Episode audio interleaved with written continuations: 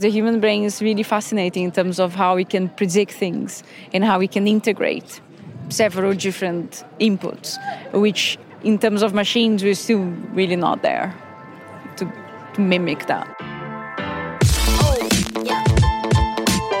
This is Caroline de Bernardi Luft. Caroline is a neuroscientist and she's researching what happens in the brain when people get creative. You're listening to With Love and Data. Ein Podcast von Alex Jacobi. Jetzt sitze ich hier zusammen mit Caroline de Bernardi. Sie ist Neuroscientist und erforscht, was, was im menschlichen Hirn mit Kreativität funktioniert. Wir werden jetzt auf Englisch switchen. And Caroline, thank you so much for joining us. Probably you can introduce yourself a bit and uh, tell us a bit about your work. Thank you. Thank you very much for inviting me. So, I'm a cognitive neuroscientist, and my research is about the neuroscience of creativity. So, how the brain comes up with novel and interesting ideas. So we basically, in my lab, we used several different neuroimaging methods. So you image the brain as you think about novel ideas, or you do different creative tasks, or you solve puzzles. And we also use non-invasive brain stimulation to see whether we can change creativity in some ways by changing the brain patterns. Wow. Okay, the first part is very easy to understand. Yeah. You probably use MRTs, but you and you you analyze what happens in which region when certain tasks are performed. Yes. But you say you can uh, stimulate something and change the outcome. Yes. Okay, I need to learn a bit more about So yeah, that. we have a technique called we use a technique called non-invasive transcranial brain stimulation. Yeah. And it consists of passing a very small electric current through electrodes positioned on the scalp. Yeah. Uh, it is like very like the current is very very low, so you don't feel anything. But why we do this is because if you find, let's say, alpha brain waves are associated with coming up with more remote ideas. Let's say it's something I found, for example, in, in one of my studies.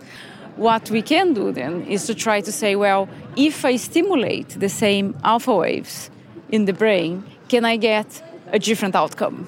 And that's what we do. Normally, we try to first investigate what it looks like in the brain and then try to mimic this pattern and see whether we can causally affect it.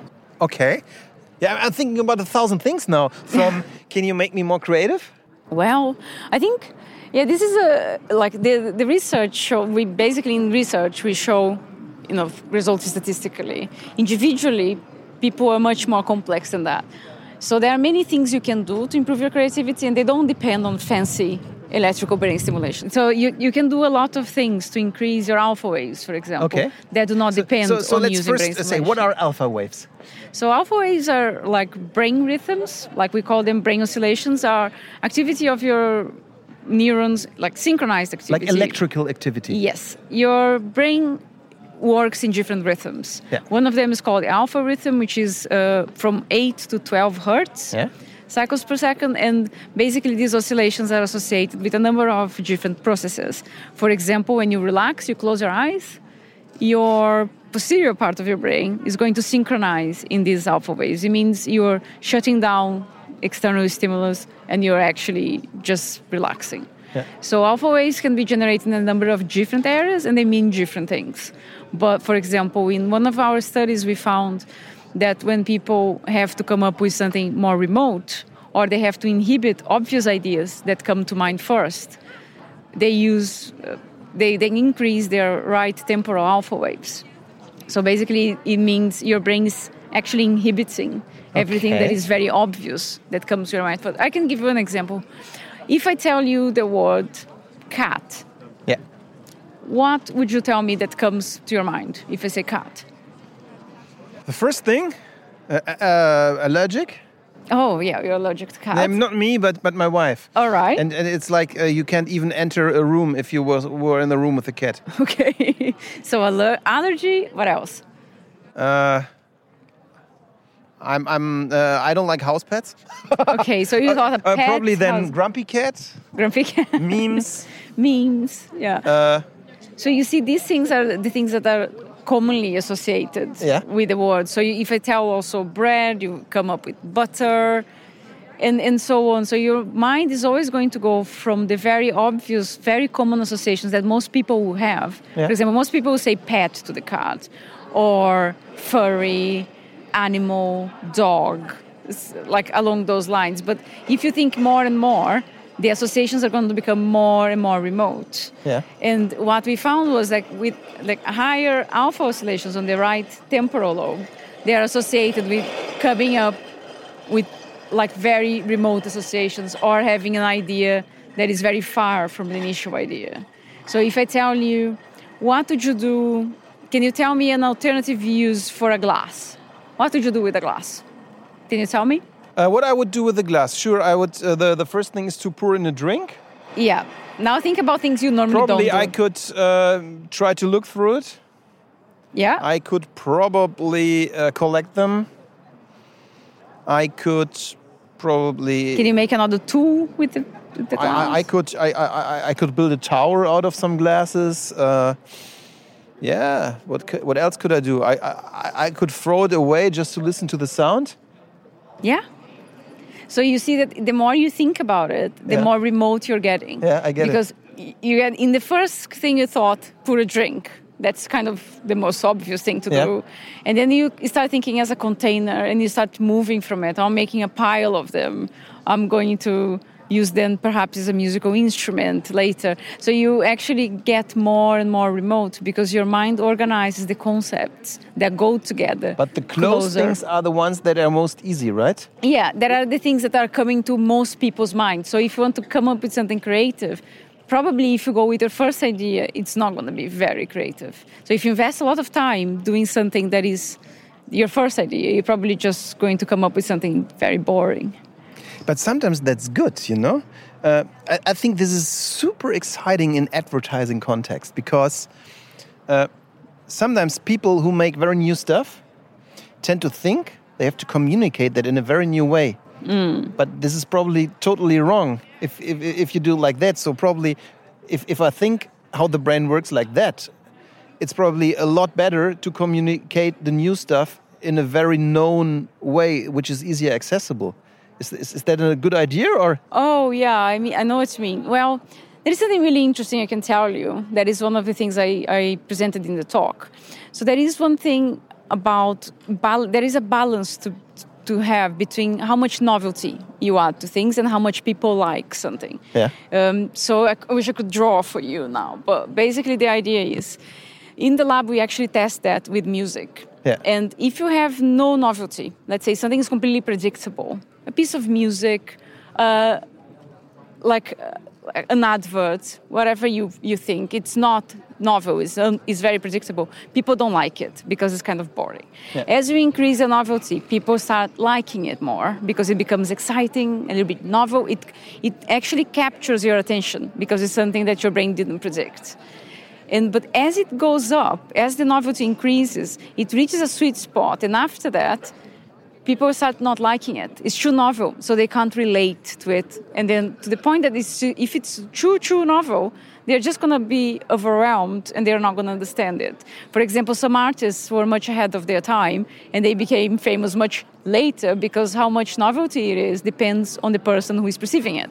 So if the general audience doesn't really know much or they're very like they, they don't have a lot of expertise in something, they are more likely to be overwhelmed with a small novelty. So reaching the sweet spot of novelty, you can imagine that as a new kind of inverted U curve. Reaching that sweet spot is really about knowing your public. So you have to know how much novelty you can throw at an advert so it will reach that is novel but not too novel that I'm overwhelmed. So this is Is it measurable? Yes. For example, we measured in music by like using a computational model called IDyOM, and then basically we measure the probabilities of Yeah. each music based on the Western music. And then we can calculate, for example, how much novelty we have in this combination of notes, and then ask people, do you like this? How much you like it? So we actually did this in the lab, and we found out that people like things in the middle. And that's why, for example, if you have a, a professional musician they're going to be very bored with pop music. Yeah. Why? Because the pop music for them, because they have such a uh, large knowledge in music and the probabilities of it, that's going to be extremely boring and repetitive and a bit repulsive. Whereas if you present more complex music or classical music to the general audience, it's going to be too hard, it's going to be too novel. They're not going to understand it, therefore, they might not like it.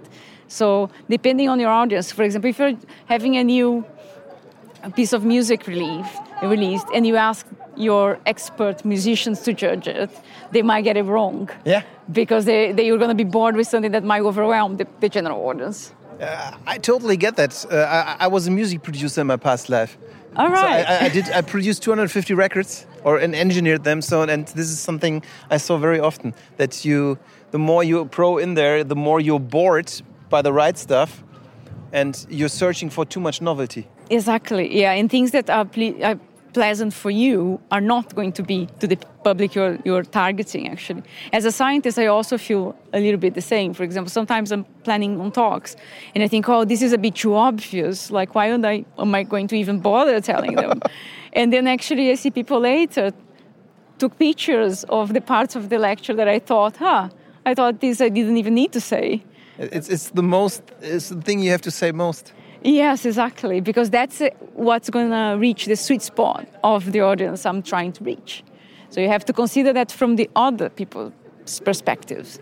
But let's go back to the brain, and I'm still yes. super excited to learn what exactly happens when I'm creative. So, first, to understand the brain processes of creativity, we have to think about what creativity entails in terms of a process. Yeah. So, for example, if you're starting a, a, a project, you're going to have an idea generation stage, right? Yeah. You're going to generate a number of ideas, and at some point you start actually, as you generate them, you evaluate. Just as I learned, I start with the obvious ones and go far away, right? Yes, and then you start generating these ideas, and then you're going to select, evaluate, is this a good idea? You're going to have your set of criteria. It's really important that you have, and then you actually start trying to balance between generating ideas and actually selecting that one that yeah. is important. But at this moment, like I normally use the analogy of a popcorn. So the ideas feel a little bit like popcorn. Sometimes you don't see anything and suddenly boom, boom, boom, you have some ideas that seem or feel that they come out of nowhere. So what happens in the brain is that you have a network of regions called the default mode network, which are regions highly active when you're doing nothing when your mind is wandering, when you're relaxed, or you're just your mind wanders. Is it like when I'm meditating, for example, or no? Because meditating, you are paying attention. Okay. It's when you are mind wandering. Okay. When when you're waiting for someone, you're commuting. Yeah. your mind comes up with all sorts of contents, right? Have you noticed? Yeah, like sometimes yeah, your mind is thinking, "Oh, what am I going to have for dinner tomorrow?" Or it's like and the weirdest things come up. Yes, your mind constantly brings these things without you having any conscious control of it. And that's what's interesting because these network regions they're not under conscious control. So you sometimes become aware of it but most of the time they seem to be kind of random. And research has shown using fMRI that this region is highly active when you're generating ideas for example i ask you about the glass yeah. come up with uses of a glass and you have to generate a number of ideas. And what they found is when you start generating these ideas, your default mode network is highly active. So, in a way, the brain processes of idea generation are highly associated with mind wandering. And that's why sometimes you're in the shower and you had this idea. Why? Because your brain is actually going through a number of different memories you have, trying to combine things to solve problems for you. Can I train that? Yes, because the way the, the thing you, if you observed yourself, you might have noticed that your mind wanders about things you care, right? Yeah. So if you're having, I don't know, if you're having an argument with or you're having a problem in a relationship yeah. with someone you're going to see that your mind is going to be rehearsing what to say. Or is going to yeah. be thinking yeah, about that. And without you like sometimes you just realize oh i'm thinking about that. Why is that? Because your mind knows what your priorities are. And i call this like my librarian. I give a task okay solve this problem. Give me this book. And you have to give your librarian time. So you work hard on a problem and then you leave it. And that's what's important. You have to think of a sort of planned procrastination, if you like. You start a project, work hard on it, but then leave it because this process is unconscious. So your mind is going to keep working for you, but you, it needs to, to understand that what's important. This is totally fascinating. I'm, I'm starting And to Hmm. understand the behavior of, of myself. When I'm starting big projects, I sometimes first have to clean up my desk and do stuff that completely Yeah. Is not, and I don't know why I have to do it, but there is some inner force that forces me to do it. And that's a like that's a really good idea because then you actually you give a very clear message to your default network. Look, this is like forget about everything else now. This is what we're doing. And then you work on it and it's important that you actually get your prefrontal cortex, which is the like which is the executive control network, if you like. This is like these areas are active when you're actually paying attention. So you need to alternate between those two. So when you have to evaluate your ideas, your prefrontal cortex comes to place, and that's when you are conscious. So, for example, when you are having these ideas that is a bit, they are a bit unconscious, and suddenly you realize, oh, that's a good idea, or aha, how did I not think about this before? So these are normally when these two networks talk to each other. So some of the ideas that you generate unconsciously will become conscious later when your prefrontal cortex speaks on them. But for that to happen, you have to have work at the beginning, and you have to have like a clear. You have to have a, clear idea that this is what I'm focusing now, and then once you take a break, take a break, do something else, a little bit undemanding, kind of light activity that would help you actually alternating between focus work and then leave it, incubate the idea, then work again and incubate. So you have to kind of balance these two things. So I- I'm traveling a lot. So I could train my creativity probably when I'm in the plane and not listening to a podcast and not reading a book, but just sitting there. Would that train this this region in my brain? So research has shown that actually um, light activities help more. Okay. So your mind would be because if you don't do anything, you're more likely to be consciously thinking about it. Ah, right? and it. that will inhibit your network. So what you your default mode network. So what you need to do is something like go for a walk, play a little game that is not very hard, do something else that will take you away from that. And that also helps your mind establishing more remote associations, actually searching for these things that are so that are not exactly those concepts you activate, and it might help you kind of connecting different ideas and being really creative. So you need to do something light. That's it. Like something nice, something that you'd like. And you said that you can stimulate with little electric impulses the way the brain works. Yeah, this is not uh, an intervention of any sort. We did that for research to Yeah. check. So there, there are different things you can do. For example, one of the things like to inhibit obvious thoughts, you can increase your alpha waves Yeah. on the right temporal lobe. And I would say it's much easier to do that with different activities. For example, anything that would make you put you in a positive mood would help on that. And that would help a lot more than an electrical impulse. Yes. Um, it's something that makes you happy, that makes you feel positive. Uh, This reminds me, I just read Homo Deus von Yuval Harari, and there was a chapter where he was talking about a kind of helmet people put on in the military training. You heard about that? like an it's- electrical helmet. Yeah, it's an electrical helmet, and it was like uh, it was a woman who never was fighting, and it was a simulator, uh, like like uh, I'm, not so firm with military, so but Yeah. it's some kind of fight simulation. Yeah. And she tried it, and she was dead in ten seconds. Oh, And then you put on the helmet that stimulates several brain parts. And she completely survived because she was so focused. And they said, okay, we are able to increase. make you focus. Yeah, you know, I, I'm pretty sure, I haven't seen this specific piece, but I'm pretty sure this is a similar technique to what I use, which Yeah. is transcranial electrical current Yeah. stimulation.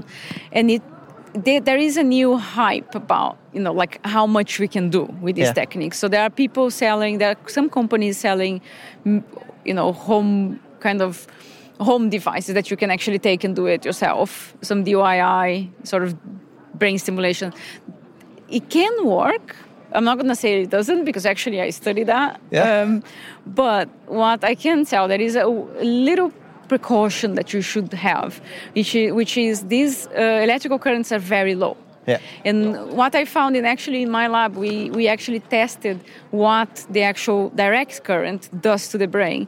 And what we found is that it actually boosts whatever is happening. So even if you in, put in different brain areas, it will boost the patterns you already have. So it's extremely dependent on what your brain is already doing.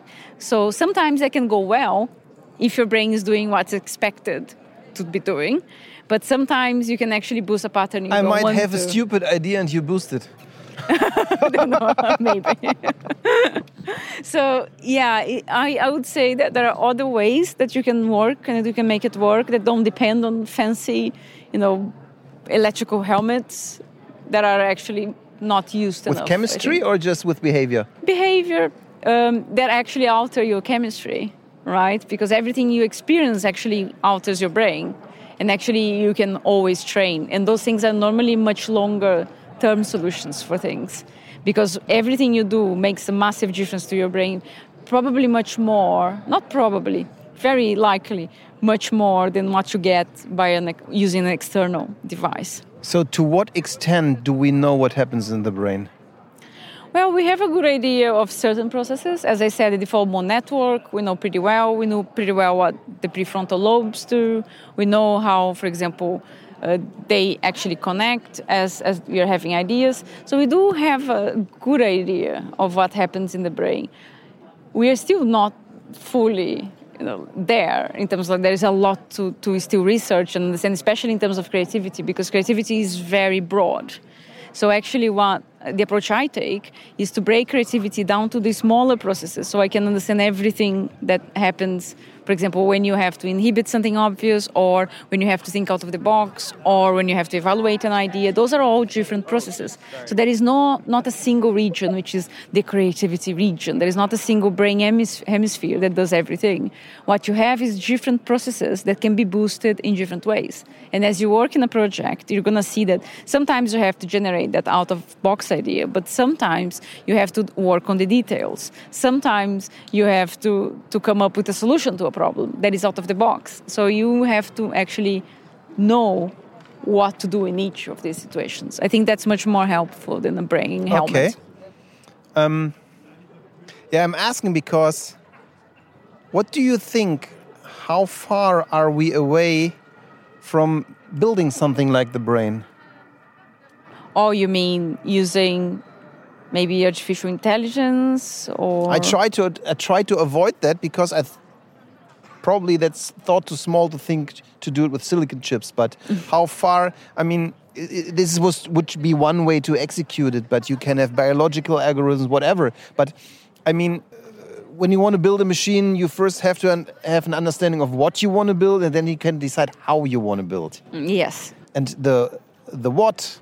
I do to be honest, I do not think we're there yet. Okay. Yeah, I think we know a lot about how the brain works in the molecular level. We are now starting to understand the dynamics of it, but I think what we still do not know about the brain is because as the complexity increases and all these areas communicate with each other, we still cannot map the complexity at at the level we need because actually everything works very fast. We have an immense number of units of neurons in, in your brain. We have synchrony problems. So this is a macro like system that to be understood, we have now to be able to advance a little bit our technology as well.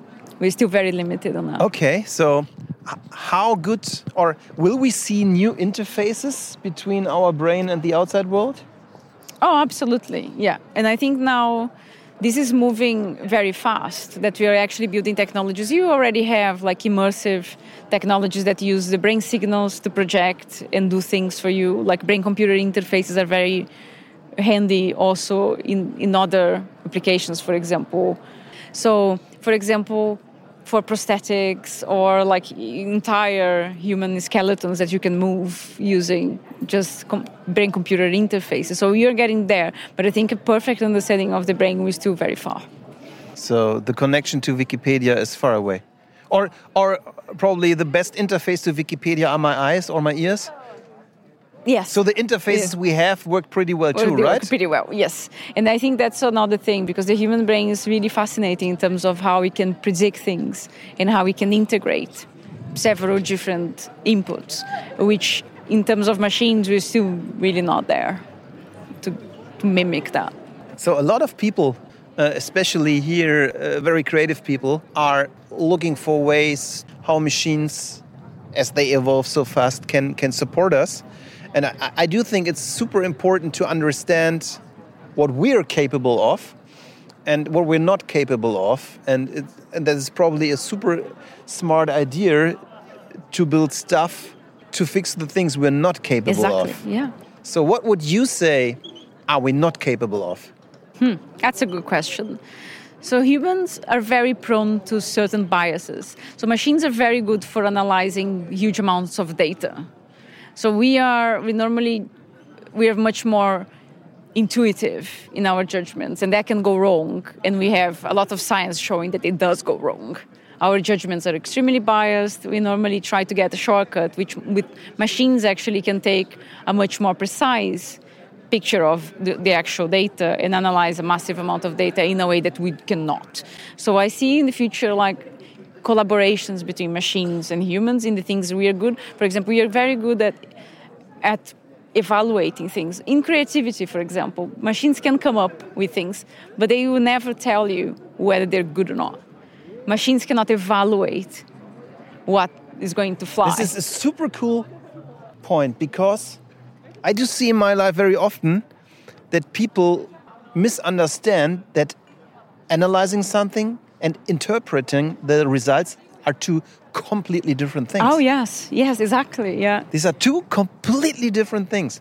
And you're absolutely right what you said the analyzing part is not there. just don't start with it, right? especially if you need like because in like we have to think that when you're creating something piece of music whatever creative idea you want to have it's going to be used by people and it's going to be evaluated based on emotions based on a lot of biases we have based on the things we experience. And the machine does not have that history. They do not have that integration to actually be able to evaluate. So evaluation of creative products is something that crea- uh, the, the machines are really not there yet. There for example i can give you the example of the a machine a machine artificial intelligence that learned to create combinations of food recipes. It generates several very creative recipes based on the taste of a lot of, like a huge human database. And they can come up with lots of different things, but these, there, there are true chefs that work with this machine and then actually have to judge and taste the food Yeah. and say, well, this works, well, this needs more of this, or this is not seasoned enough, or well, this, this really doesn't work. So the machine can come up with very good ideas, but to be able to select them, still we need humans. There was a very interesting talk yesterday uh, about GANs, generative adversarial networks. Okay. You know what that is? No, tell me. It's a super interesting idea of how AI works. It's building two algorithms that fight against each other. The idea is to build an algorithm that generates images. Yeah. And uh, what they did is they built a machine learning algorithm and showed it 15,000 portraits of humans. Yeah.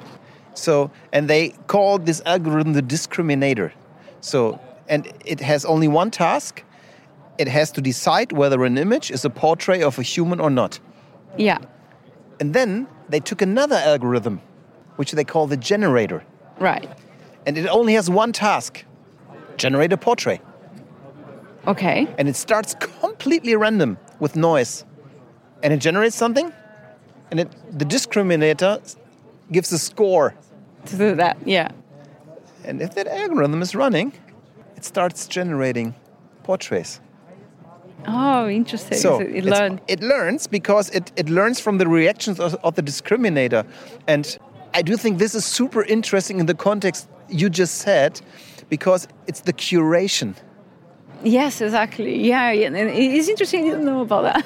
It's quite interesting, actually, because that, that's how the machines will actually learn, right? They actually learn by the feedback and then try to, like, that's combine the. and, and the interesting thing is that it's two machines. yeah. and, and, and, and two machines with vastly different interest. yes, exactly. Yeah. That's really cool. So you would say, don't worry, you have a pretty good machine on your neck Yes, and start using it and stop worrying? exactly. Yeah. And stop thinking, I guess the main message is stop thinking creativity is a sort of magic because it isn't. Your brain knows how to generate ideas, and it, it, there is no such a thing as some people right brainers, some people left brainers. Everyone is able of generating novelty. It's just that some people have different styles. Some people are better at solving a ty- one type of problem. Some people are better at the details, but they were actually all tuned to novelty. That's why, for example, we all like when things are novel. We don't like boredom. We don't. We have to tune somehow Yeah. to, to what's novel. At the same time, humans don't like true novel because of the reasons I discussed earlier. But it is important to keep in mind that we all have that. And as you, you like novelty, you are able to generate novelty too. You just have to, to work on it. But when that thing is ready with the stimuli, you tell me, okay? okay, I'll do it. You want to come to the lab? I'm That's super fine. excited about that. Caroline, thank you so much. I learned so much about uh, uh, creativity and how we how we work and how I work. Uh, this is super interesting. Thanks a lot Yeah. for, for joining us. My pleasure, my pleasure. That was Caroline Di Bernardi Luft, neuroscientist and creative researcher. If you like this episode as much as we did, go to iTunes, rate us with five stars, share this episode with your friends, and leave a review. We're happy to hear from you.